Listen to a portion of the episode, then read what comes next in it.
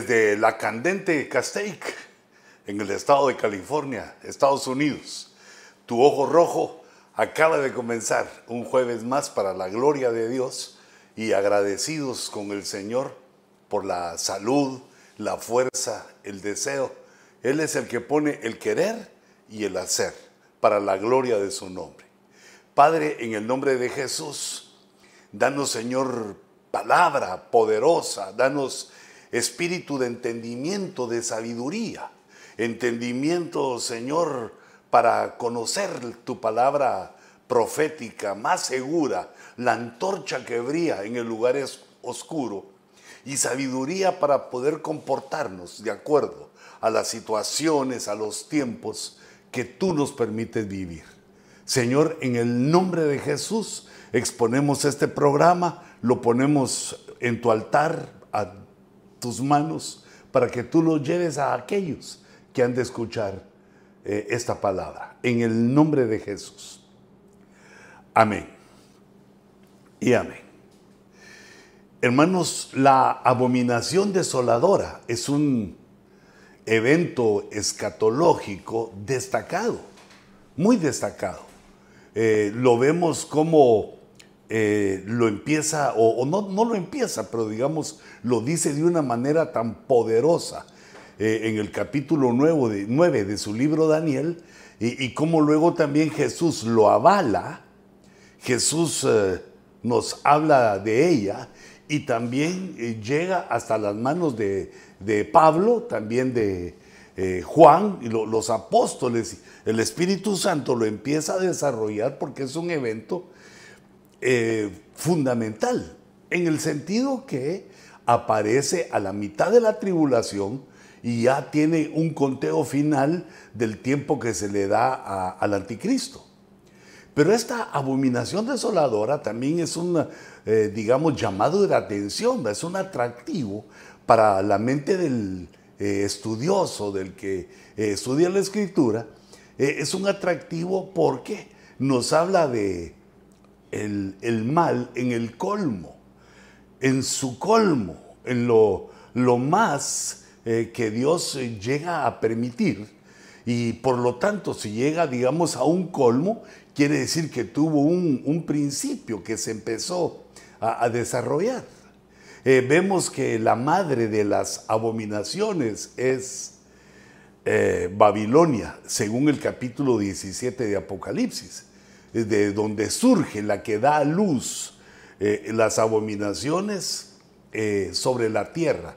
Y debemos entender que como Babilonia es un ser eh, celestial, espiritual, también llenó esos ambientes, llenó esas dimensiones con esa situación de abominación para la criatura. La abominación es un grado de ofensa a Dios es un grado, digamos, eh, grande de ofensa a Dios, pero no el más grande, sino que el más grande llega a ser la abominación desoladora que en manos del anticristo llega a ser eh, el colmo hasta donde Dios permite y, y la elimina y es el final del mundo como lo conocemos hasta ahora y que da, digamos, en poco tiempo después, da lugar a el milenio, un nuevo orden mundial, pero eh, no dado por el hombre, sino dado por el Señor Jesucristo. Una eh, nueva era paradisiaca, pero esta era, aunque la podemos vislumbrar, la podemos ver eh, por lo, escatológico, lo que nos enseña la profecía, es posible verla y digamos, disfrutar de esa bendición sabiendo que nosotros no estamos llamados a ella, sino que nosotros fuimos llamados a una entidad superpoderosa, maravillosa, eh, que se llama iglesia, la hija, una hija de Dios, eh, es decir, una hija, pero es una parte de la humanidad que ha creído en Cristo y es esperando su venida. Pero eh, cuando nosotros vemos, si ustedes me acompañan, vemos eh, que, bueno, que vamos rumbo a la abominación desoladora, porque en el tiempo nos está esperando, pero hay varias palabras impresionantes. Por ejemplo, eh, este shikutz, shamem, esas dos palabras son las que quieren decir en hebreo abominación, shikitz, shikutz, y shamem quiere decir estar horrorizado. Shamem es desoladora. La palabra desoladora en hebreo quiere decir eh, horrorizado, una abominación, un acto, o eh, podemos ver que dice que la abominación puede ser un acto, una acción, un objeto o una persona, las tres, que van desarrollándose, van desarrollándose en el tiempo hasta llegar a la persona que es la abominación, que es el anticristo. Pero eh, démonos cuenta lo que significa. Significa entonces una acción o un objeto que horroriza, que deja horrorizados. Eh, dice que es una acción que hace que los adoradores abandonen el templo. Es una situación tan eh, dramática, un pecado tan eh, gigantesco, tan visible, que los adoradores abandonan el templo, pero no estamos hablando de, la iglesia, sino que eh, como templo, sino que este es el templo que los hebreos, digamos, y levantan a Jehová en el tercer milenio. De lo cual, según las noticias que oímos, está eh, preparado, lo están alistando, pronto lo van a tener, no, no lo dudo, porque como está en la escritura, aunque he escuchado que muchas personas eh, no consideran esto, que piensan que esto no va a ser así, eh, pues yo ni siquiera no me detengo ni a preguntarles por qué, sino que veo una ignorancia, porque no, digamos, han leído lo que dice la Biblia, porque esto no es de lo que pienso yo.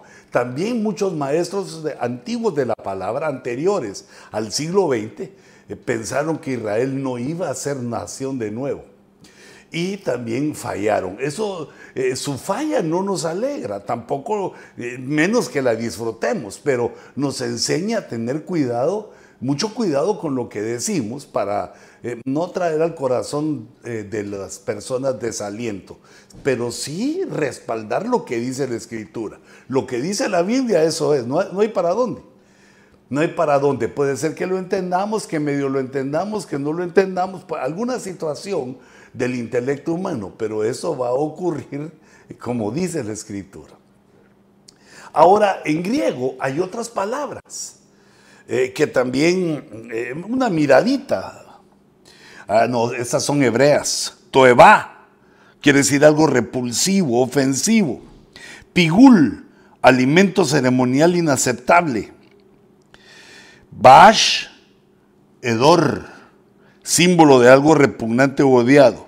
Y esta cuarta, eh, eh, de luz, no, no me dio tiempo a leerla. Esta cuarta es eh, de Lugma esa es la palabra eh, griega que aparece seis veces en el Nuevo Testamento y significa algo detestable. Si se dan cuenta aquí en este listado que les presento en la pantalla, todas las palabras que están, eh, digamos, relacionadas con abominación quiere decir algo feo. Eh, hedor, repulsivo, ofensivo, inaceptable, repugnante, odiado. Quiere decir algo feo pero eh, quiero subrayarles que la abominación que horroriza, la abominación desoladora es la cima del mal, la cima de la maldad, hasta donde Dios permite la maldad, que la maldad ingrese en su eh, templo, en el templo que Dios le reveló a, los hebreos. Ahora, eh, para ir entendiendo la, mm, pues más o menos, o querer entender un poquito más esto, eh, vemos que es importante que nosotros entendamos que es una abominación. Porque, digamos, fíjate por ejemplo este verso, eh, este verso que me pareció muy importante para que nosotros lo entendamos y, y lo tengamos en el corazón. Dice, los fariseos que eran amantes del dinero, oían todas estas cosas y se burlaban de él. Oían a Jesús y se burlaban. Y él les dijo, vosotros sois los que os justificáis a vosotros mismos ante los hombres, pero Dios conoce vuestros corazones. Que con Dios no, no hay engaño, pero eh, él dice al final de este verso, dice, porque lo que entre los hombres es de alta estima, abominación es delante de Dios. Lo humanista, lo que el hombre puede pensar. E, esta definición tremenda de Jesús. Lo que al hombre le parece de alta estima puede ser o debe ser una abominación.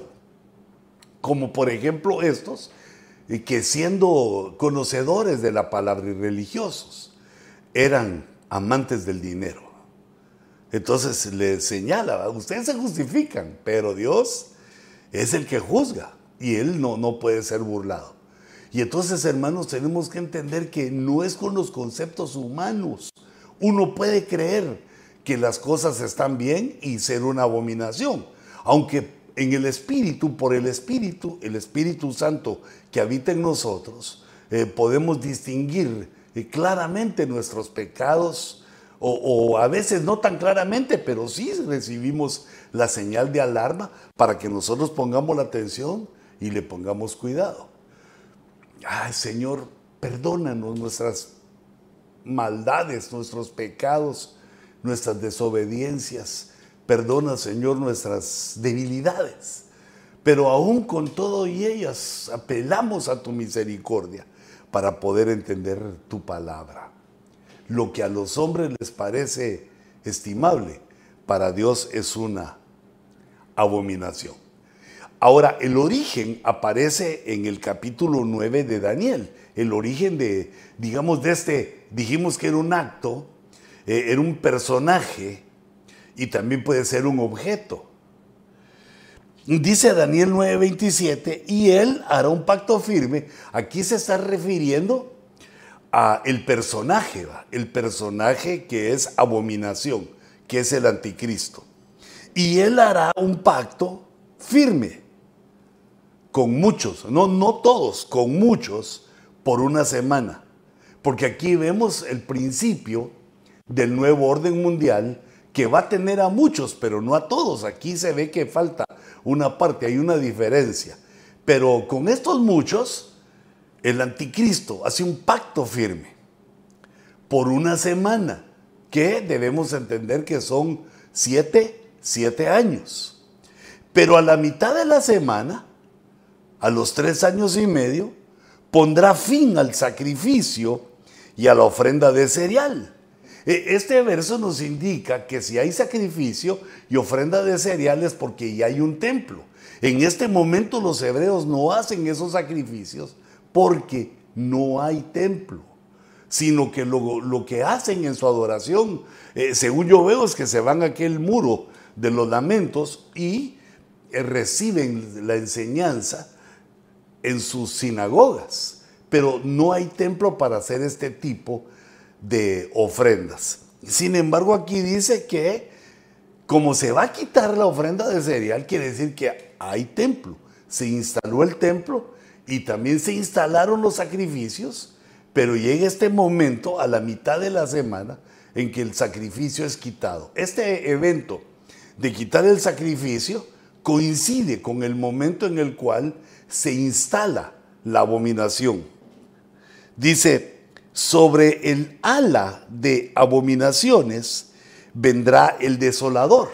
Este desolador que lo pusimos con otra, eh, otro color de letra, nos habla también del anticristo. El desolador es el anticristo. Y, esta ala de abominaciones se traduce eh, poner una abominación o un obelisco, dicen algunas eh, versiones poner un obelisco en una parte del atrio del templo del Señor. Este eh, templo que será el templo del tercer milenio. Pero también puede traducirse, así como pusimos, o algunos lo traducen, como lo pusimos eh, en, esta, en esta gráfica, muchedumbre de abominaciones. Las muchas abominaciones sobre las muchas abominaciones vendrá el desolador. Sobre esa abominación, sobre este eh, también para aplicarlo sobre este eh, obelisco, vendrá el desolador. Es decir, aquí este vendrá el desolador, quiere decir que va a ser revelado a todos los que hicieron con él pacto y, también a los que no hicieron pacto y también a otros que se quedaron, eh, digamos, en una situación de, espera, de que no supieron hacerlo ni decirlo, no supieron entenderlo, no supieron eh, qué hacer con la abominación eh, desoladora. Porque la Biblia dice, y, y, no solo con la abominación desoladora, sino con el desolador. Porque la Biblia dice que la iglesia va a saber va a entender, le va a ser revelado quién es el anticristo. E, esto quiere decir que la iglesia está todavía en la tierra y es tres años y medio antes que aparezca la abominación desoladora, la iglesia le va a ser revelada. Es decir, nosotros lo vamos a saber. Pero luego, por esa operación de engaño que Dios envía y Dios permite a los que lo rechazaron, esa operación de engaño lo ciega hasta este momento cuando dice que esta abominación, cuando venga esa abominación, vendrá también el desolador. Lo logro entender como que será revelado al mundo, pero a gran parte, a gran parte del mundo, porque otros seguirán ciegos los últimos tres años y medio para su propia destrucción. Y luego dice, bueno, ese sobre el ala de abominaciones dijimos que es el obelisco o se puede traducir la muchedumbre de abominaciones. Pero dice la siguiente parte del verso, hasta que una destrucción completa, la que está decretada en Armagedón, la guerra de Armagedón que es que Jesús viene a la tierra. Que Jesús pelea contra el anticristo y el falso profeta. Entonces, hasta que una destrucción completa, la que está decretada, sea derramada sobre el desolador. Otra vez en la palabra desolador eh, en anaranjado diciendo el anticristo. Se nos dan dos detalles ahí, que va a ser derramada eh, la desolación, esta destrucción completa va a ser derramada sobre el desolador. Va a ser contra él esa desgracia y el ala de abominaciones nos revelará o le revelará a las personas que hicieron un tratado con él, que ahí vamos, entendemos entender que es un montón de hebreos, es el mundo hebreo casi completo. Entonces tenemos en este verso, en Daniel 9:27, digamos, el origen eh, de la esencia de aquello que va a ser eh, parte del tiempo tribulacionario y nos abre en la mente, nos abre Dios eh, su palabra para entender esa situación. Pero yo quisiera que viéramos una situación tremenda. ¿Cómo es que la humanidad llega a creer en el desolador? ¿Cómo es que la humanidad llega a pensar que es una solución y abandonar a Dios, pensar que en lugar de Dios ese hombre puede, eh, digamos, darle la felicidad a la humanidad. Y entonces aparece en la escritura cuáles son las abominaciones. Las abominaciones, como dijimos, eh, tienen una madre, un origen, un vientre, que es Babilonia. Pero de ahí se han eh, llevado a la tierra, han contaminado la tierra a los hombres. Y entonces, eh, contaminándolos con esto, la humanidad ha ido creciendo en abominaciones, aumentando en abominaciones y aumentará más, porque esto va rumbo al colmo, rumbo al colmo que va a ser llevado por el anticristo. Y entonces debemos ver eh, esa situación. Y yo conté 20 abominaciones que nosotros debemos tener cuidado para no caer en ellas, para guardar nuestro ser de esas situaciones eh, eh, vergonzosas, avergonzantes, pecaminosas que son eh, por así decirlo, por así decirlo, una abominación. Pero no, no solo porque nosotros lo digamos, sino que así lo leemos en la Biblia, que para Dios esas cosas se consideran abominación. Entonces, aparece en Job, aparece una serie de siete abominaciones que son, eh, eh, digamos, las primeras que traemos aquí para nuestro estudio. Porque si nosotros sabemos cuáles son las abominaciones, si el mundo se entera cuáles son las abominaciones, muchos vamos a correr para alejarnos de ellas, las vamos a ver, las vamos a entender, van a quedar en nuestro corazón y cuando venga la tentación o la posibilidad de participar en una abominación, nuestro ser va a decir no, no. Y es lo que Dios quiere. Dios no quita la abominación, aunque podría sino que nos deja a nosotros que voluntariamente decidamos qué es lo que queremos, si agradarlo a Él o participar con la abominación desoladora. Entonces dice eh, en Job, y bueno, aquí les hice un, dibujito, dice seis cosas hay que odia el Señor. Y siete son abominación, quiere decir que eh, las seis eh, y más una, más otra. Y si nos damos cuenta, como lo vamos a leer ahorita, es una situación que tiene que ver con las puertas de nuestro cuerpo, con los sentidos. Eh, porque dice el verso 17, eh, siempre del capítulo 6, dice los ojos soberbios. Fíjate, una, una forma de mirar los ojos soberbios que están, digamos, enlazados, entrelazados con, eh, digamos, la soberbia, con el orgullo, eh, pero eh, en una, en una digamos, faceta, pero son ojos orgullosos. Luego menciona la lengua, que sea o que es mentirosa. La lengua mentirosa es tomada como una abominación. Las manos, ojos, lengua, manos, manos que derraman sangre, manos que derraman sangre inocente. Eh, eso nos habla del asesinato, pero también eh, podemos eh, ver que no es un asesinato casual, sino que alguien que ya lo hace. Pero podemos entender también, por lo que dice la Escritura, que el que no ama a su hermano es un homicida. Es decir, que no amar a nuestros hermanos llega también a ser parte de la abominación. Un corazón, dice la cuarta, o un intelecto que maquina, que piensa planes perversos, planifica cosas perversas. Pies que corren rápidamente hacia el mal. Eh, fíjate cómo nos va dando el Señor eh, por medio de miembros del cuerpo.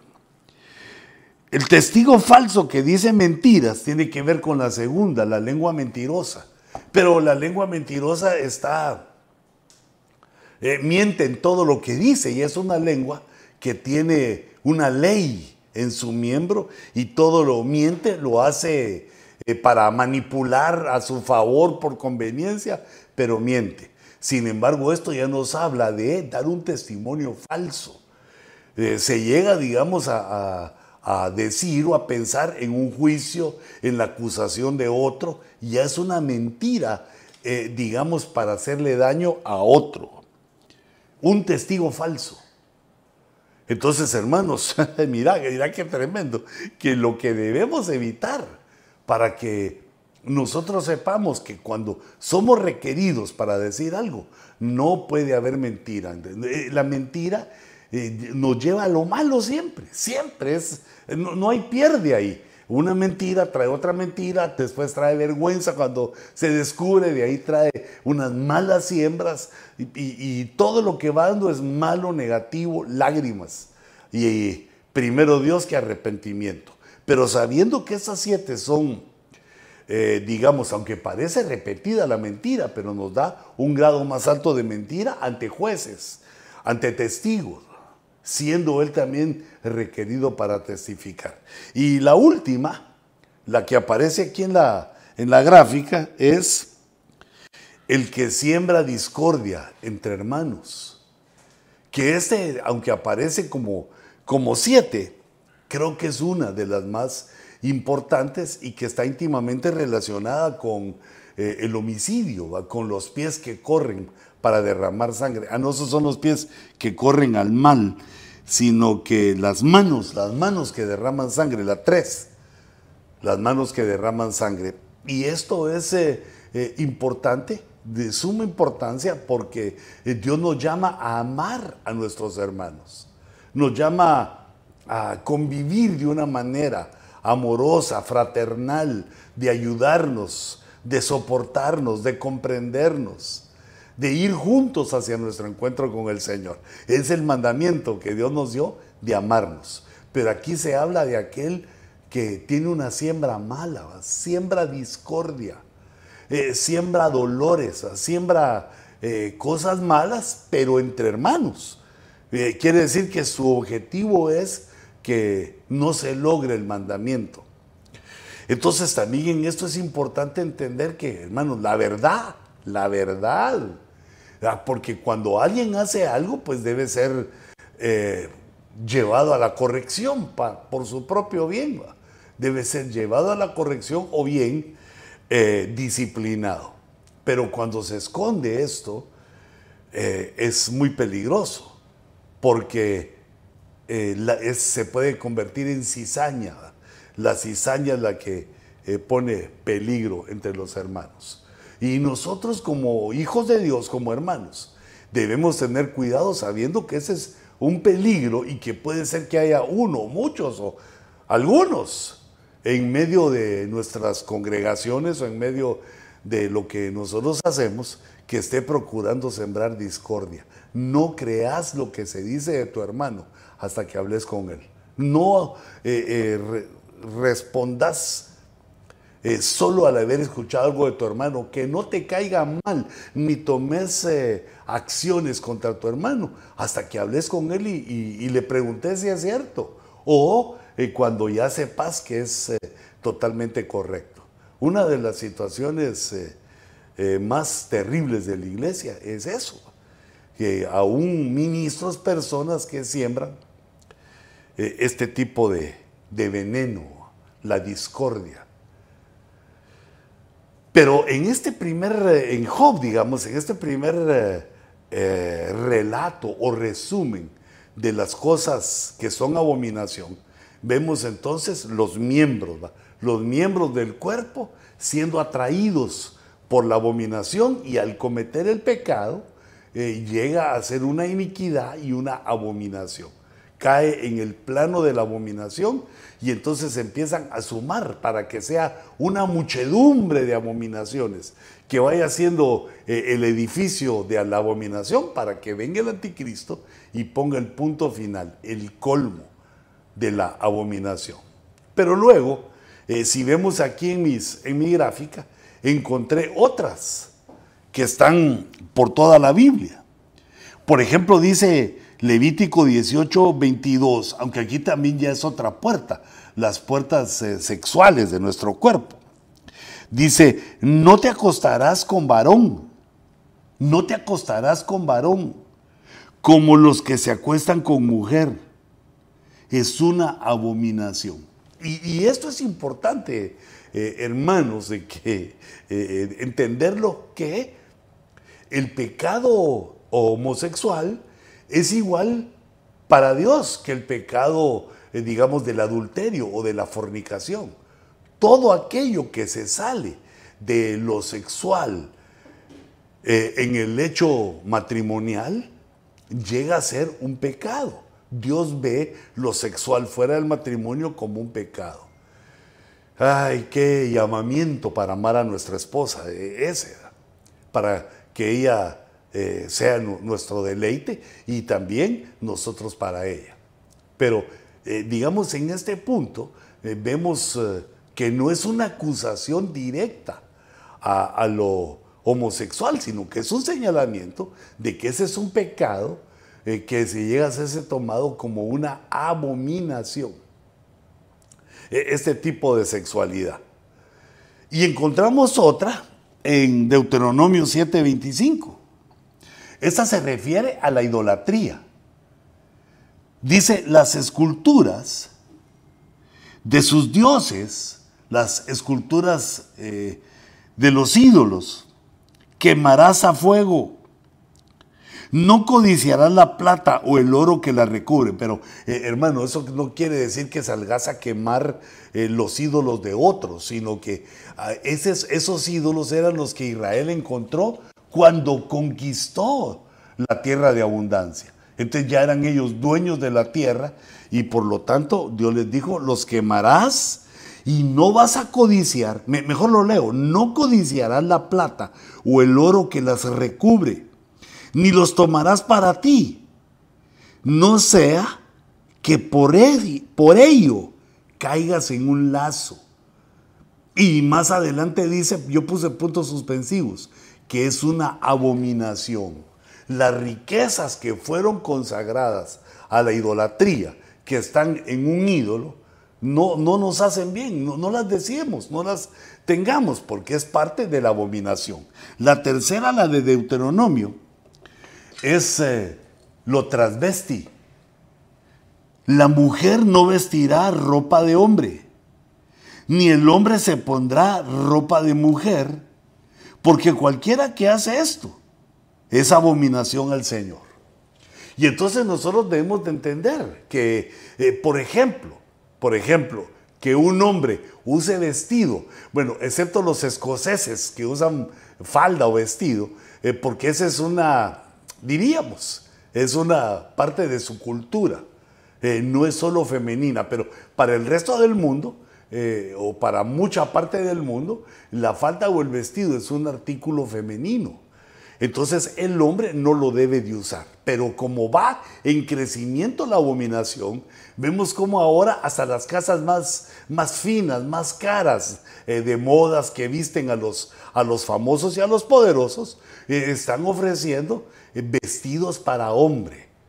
Vestidos para hombre como diciendo que viene una nueva o un nuevo orden mundial en el cual el hombre pues eh, se agacha a eso, se acepta vestirse como mujer eh, para no lastimar a la mujer, para no lastimar al feminismo de alguna manera. Pero si tú lo ves conmigo desde este punto de vista espiritual, vemos cómo va creciendo.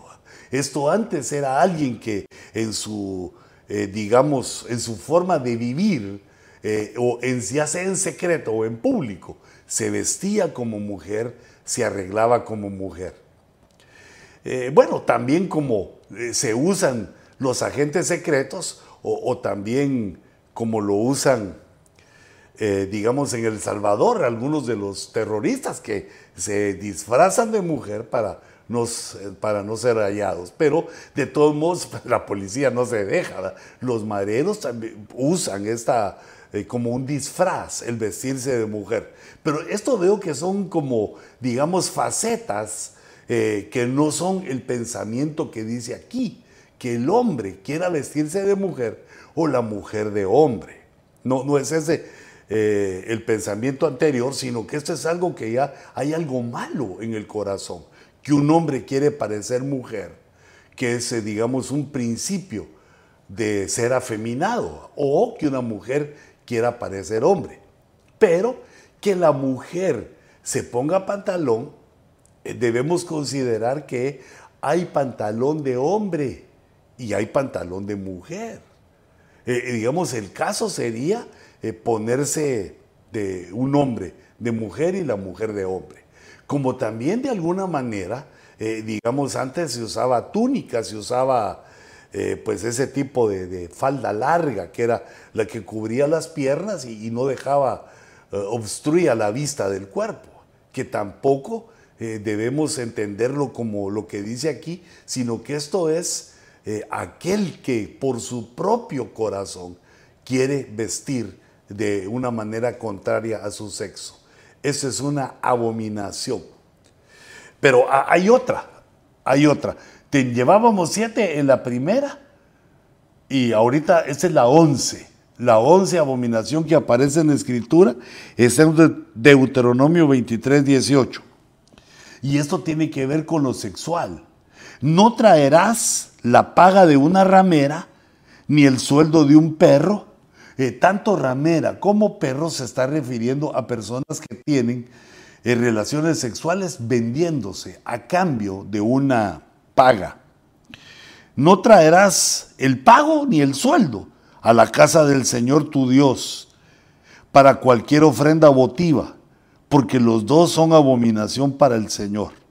Es decir, que tanto el sueldo o la paga de la ramera y, del perro, el hombre que se vende sexualmente, eh, no se reciben. Es una abominación recibir esas ofrendas en el templo. Quiere decir que las ofrendas también tienen sus eh, límites, sus lineamientos. Y es por eso que en la iglesia de Cristo, cuando estamos en la congregación, se ora por las ofrendas, para purificarlas, porque eh, se, se, ignora cuál es la procedencia eh, completa. No, sabemos todas las procedencias de la ofrenda que entre. Pero eh, nuestro Dios en su bondad nos ha dado la oración para purificar esa ofrenda y para que los dineros que entran entonces llegan puros al seno de la iglesia para hacer los pagos y todas las cosas necesarias. Deuteronomio 25, 16. Porque todo el que hace estas cosas, todo el que comete injusticia, la injusticia es abominación. 27:15. Maldito el hombre que haga ídolo o imagen. Fíjate, esta maldición y es también abominación. Maldito el hombre que haga ídolo o imagen de fundición, abominación al Señor, obra de las manos del artífice y la erige en secreto. E, es decir, que hay una idolatría pública de la cual, pues anteriormente nos decía que no decíamos el oro o, lo, lo valioso que pongan sobre el ídolo. Pero esta es una idolatría en secreto. La idolatría pública la idolatría en secreto, ambas están penadas eh, con maldición y con abominación. Y entonces siete que teníamos de las de Job, más estas seis llegan a 13. Y luego las de Proverbios que nos hablan del hombre eh, impío, el hombre perverso, dice 332. El hombre perverso es abominación para el Señor. Pero abajo puse, ¿quién es el perverso? El que obra con maldad, pero está consciente de lo que está haciendo y además disfruta la maldad. Luego aparece en Proverbios otro impío. El sacrificio de los impíos es abominación del Señor. Aquí en el sacrificio vemos, eh, podemos entender la oración, aún la ofrenda. Eh, esas cosas son abominables eh, para el Señor, pero tienes una relación también con que no aceptaba Dios la ofrenda de la ramera, ni del perro, ni de los perros, de los que venden. Eh, su pasión sexual eh, está también, eh, digamos, relacionado con esto porque el sacrificio también es una ofrenda. Pues la ofrenda de los impíos, Dios no la recibe, Dios la aborrece. Y hay otro en el 15.9, dice, abominación al Señor es el camino el camino del impío. El camino nos habla de la forma de vivir, la forma como se maneja en su día a día el impío. Mira, otra, poneme eh, ahí en la, esa para que lo lean los hermanos conmigo. Dice el 17.15 en Proverbios. Si te das cuenta, estos cuatro son eh, de Proverbios. El que justifica al impío y el que condena al justo, ambos son igualmente abominación al Señor. Ambos son. O sea, justificar al impío o también condenar al justo. Eh, Dios mete a esa persona eh, entre estos que son una abominación. Proverbios 16:5. Abominación al Señor es todo aquel que es altivo de corazón. Ciertamente no quedará sin castigo esta abominación que tiene que ver con la altivez, con el orgullo, eh, se parece a los ojos altivos.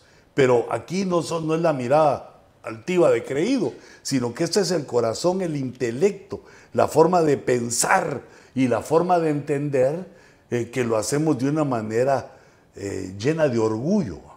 Los ojos soberbios y aquí el corazón dice es altivo. Otra, en Ezequiel 22, 11. Esta tiene que ver también con lo sexual. Dice, uno ha cometido abominación con la mujer de su prójimo. Eh, ha sido adúltero. Otro ha manchado a su nuera con lascivia, la esposa de su hijo. Mira qué cuidadosos debemos ser cuando la familia va creciendo, porque las pasiones sexuales no, no decrecen con la edad, sino que eh, están ahí siempre. Debemos de tener cuidado por las personas que van llegando a nuestra familia, porque aquí dice, la manchó, ha manchado a su nuera con lascivia. Y todo esto en Israel, en el pueblo de Dios. Y en ti, en Jerusalén o en Israel, otro ha humillado a su hermana, la hija de su padre. Y esto sexual también tiene que ver con otra abominación. Estas tres que son sexuales, el incesto, eh, los dos incestos, la nuera y la hermana, y el adulterio con otra mujer, y se le suma esto, el cuidado que debemos tener al casarnos. Una abominación se ha cometido en Israel, dice. Pues Judá, un adorador, ha profanado el santuario del Señor, el santuario que él ama. ¿Y cómo lo profanó? Se ha casado con la hija de un Dios extraño. Se ha casado con una inconversa, la hija de un Dios extraño. Y estos siete eh, llegan, nos hace, estos siete que mencionamos ahorita, eh, llega a ser 20 abominaciones. Esa es en la muchedumbre de abominaciones eh, que viven los hombres, se va juntando la muchedumbre porque vamos a llegar al final, vamos a llegar al colmo de la abominación, que es la abominación desoladora. Y por eso eh, hicimos un dibujito, lo eh, arreglamos para que tú eh, lo vieras. Nosotros debemos entender que esta abominación, como lo vamos a ver en esta gráfica, tiene mucho que ver con la guerra. Y desde 1948 se ha estado desarrollando la guerra del Salmo 83, que son eh, las naciones musulmanas contra Israel. Se han ido desarrollando y eh, es el inicio, digamos, el conteo eh, inverso, el conteo que tenemos para llegar a la abominación desoladora. La abominación desoladora debe ocurrir entre la guerra de Gog y Magog y la parucía o el rapto de la iglesia, que son eventos, eh, digamos, traslapados, se traslapan, se tocan, así como lo pusimos en la gráfica. Estos dos eventos dan, eh, digamos, eh, pie o provocan que inicie el, el periodo de siete años. Los primeros tres años y medio, que los contamos aquí como 1260 días, eh, son los años donde se erige el tercer templo, que de lo que hemos estado hablando, mientras la muchedumbre de abominaciones sigue creciendo. También en este tiempo de los tres años y medio se firma el tratado de paz o un tratado de paz, pero es una paz falsa eh, en este periodo de tres años y medio es lo que se llama o es lo que eh, se desarrolla, Dios lo permite, la ira diabólica, la ira del diablo, y ese periodo se llama tribulación, que son tres años y medio. Luego vemos que en todo este tiempo hay guerras, son guerras de la tribulación que aparecen durante esos siete años. Y luego pasamos a la siguiente fase que es la gran tribulación. Ahora aquí lo ponemos como 42 meses, que es, eh, digamos, de otra manera de medir el tiempo. En días son 1260, en años tres años y medio, pero las tres cantidades nos hablan de lo mismo, de la mitad de la tribulación o la mitad la gran tribulación. Son 42 eh, meses donde eh, eh, en esta parte de la gran tribulación el templo es desacratizado, es decir, es contaminado, pierde su santidad, la santidad del templo, porque pues entra ahí el anticristo. Y también en este periodo se termina el tratado de paz. El que se firmó anteriormente, ahora se termina. Y viene la persecución. La persecución que va a, llevar a sellar a las personas para que adoren a la estatua de la bestia. Y ahora aquí, en la parte final de la tribulación, ya no es la ira de Dios, sino que, perdón, la ira del diablo, sino que ahora viene la ira de Dios con las últimas siete copas, que son llamadas las copas de la ira, y donde, eh, digamos, al ver en este cuadro la comparación que hacemos de estas, eh, la segunda parte de los siete años, tres años y medio de gran tribulación, como lo que se comenzó en la primera parte eh, llega a terminarse. Lo que comenzó en la primera parte eh, digamos, se transforma, lo va cambiando el anticristo para el desenlace final que viene también con guerra.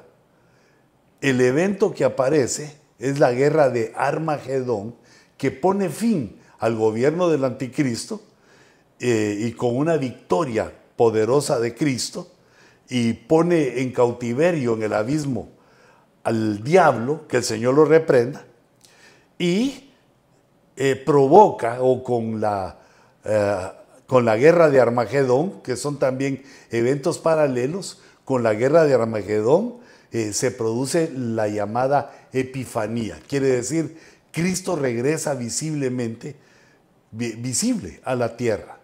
Y eso da lugar al milenio. Con el fin de la guerra de Armagedón, con la venida visible de Cristo, entra, se da lugar a un nuevo orden, a, una, eh, a un nuevo orden, pero no lo que el anticristo quería poner, no, no. Como así también lo ha querido poner eh, Napoleón, Hitler y otra serie de individuos influenciados por esta idea, teniendo una fijación en su mente por esta idea, que solo el Señor Jesucristo lo puede hacer. Bueno, en primer lugar porque no hay hombre hasta ahorita que viva mil años.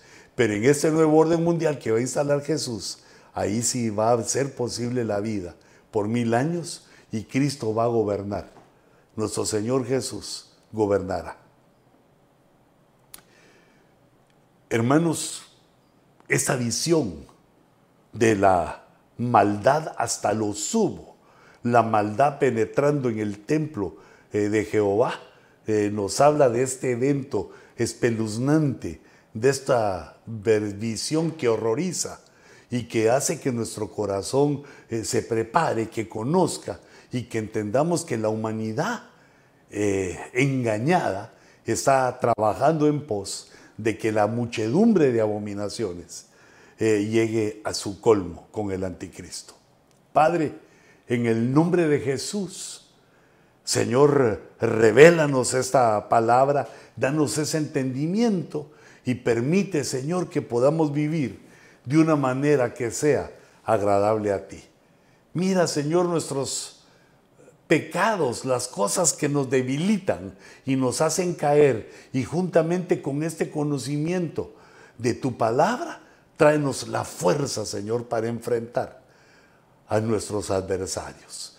En el nombre de Jesús, te ministro un deseo, un anhelo de consagración un anhelo de santidad, porque sin santidad nadie verá al Señor.